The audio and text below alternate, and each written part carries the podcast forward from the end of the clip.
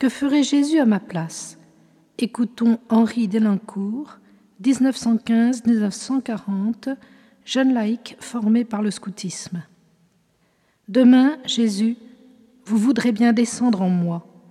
Mon cœur en est joyeux, car vous êtes la seule source de vie. J'ai besoin que vous réchauffiez mon cœur au vôtre. Donnez-moi des forces pour mieux vous servir, pour mieux vous imiter, Jésus. Que tous les progrès que je fais et désire faire n'aient d'autre but que de vous glorifier. Seigneur, donnez-moi votre force. Je peine, je souffre, j'ai du mal à ne pas m'arrêter aux fleurs du chemin. Ô Jésus, dont nous allons célébrer la fête dans quelques jours, au milieu de nos scouts et de nos familles, secourez-moi, rendez-moi humble comme vous, pauvre comme vous, et riche comme ceux qui pratiquent cette pauvreté. Mon travail doit être le silence. Plus il sera silencieux, plus il sera fructueux, car le silence rapproche de vous, mon Dieu.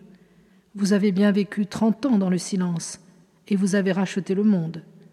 Vous êtes resté dans l'ombre, et dans votre vie publique même, votre silence a fait autant de miracles que vos paroles, parce que ce silence était une prière, parce que ce silence n'était pas vide.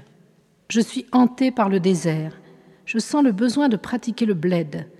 Notre Seigneur a vécu quarante jours dans le désert, sans doute pour nous montrer que tout homme doit, à un moment de sa vie, y pénétrer.